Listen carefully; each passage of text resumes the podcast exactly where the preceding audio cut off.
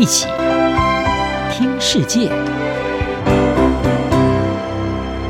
欢迎来到一起听世界，请听一下中央广播电台的国际专题报道。今天的国际专题要为您报道的是：忧心普亭攻击北约，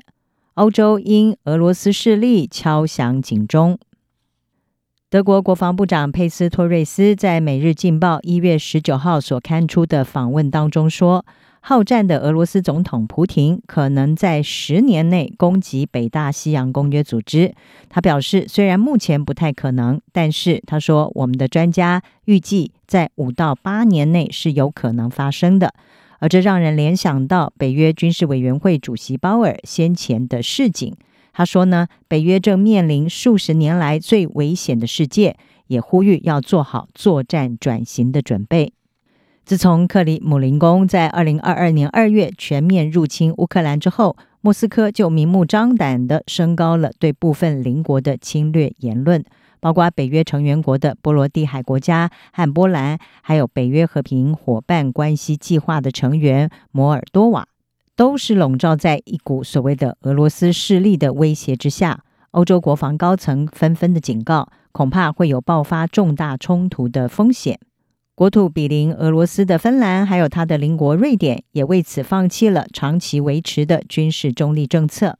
他们双双申请加入北约，其中芬兰更是已经在去年四月正式的成为北约的第三十一个会员国。根据政治新闻媒体 Political 他们的报道。瑞典总司令巴登在一月初也呼吁瑞典人要为战争做好心理准备。他表示，俄罗斯侵略乌克兰只是一个步骤，并不是最终目标。莫斯科的野心是要建立影响力范围，毁坏以规则为基础的世界秩序。瑞典民防部长波林他也直言示警，瑞典可能发生战争。而这番言论引发了民众疯抢物资来囤货。至于爱沙尼亚、立陶宛和拉脱维亚等波罗的海三小国，也同样的忧心忡忡。爱沙尼亚总理卡拉斯在一月接受《泰晤士报》专访的时候就表示，一旦结束乌克兰战事，俄罗斯的首要任务将是快速的重建西部军区的军力，而波罗的海三国将会成为普京眼中北约最脆弱的环节。他警告，情报评估显示，欧洲只有三到五年的时间可以准备因应俄罗斯对北约东翼所构成的严重威胁。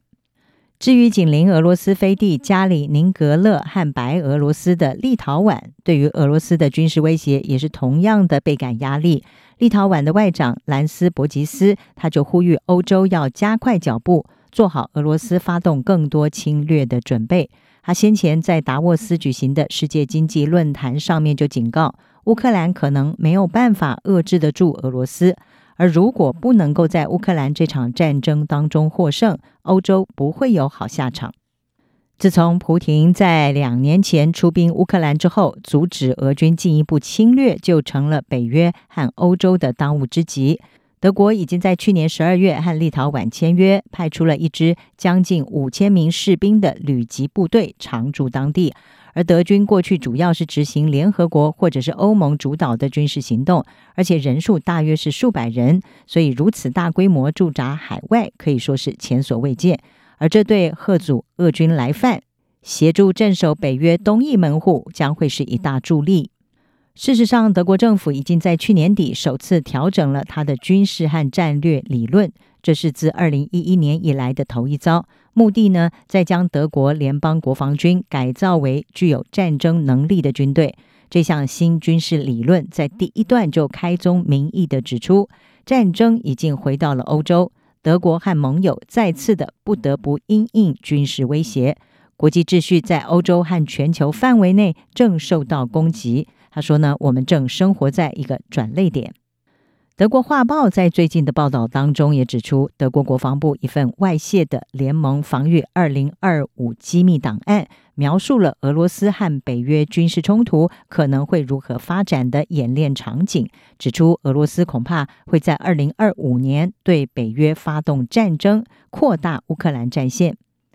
不过，在这项报道引发轩然大波之后呢，北约卓越战略通讯中心的负责人塞尔兹他出面表示，这项报道根据的是一份军演的模拟演练，是虚构的情境，目的呢是在测试特定领域的军事能力。尽管如此，欧洲仍然忧心俄罗斯的势力扩大，早就已经是草木皆兵。美国总统拜登也在去年底呼吁国会共和党人不要持续的阻挠军援乌克兰。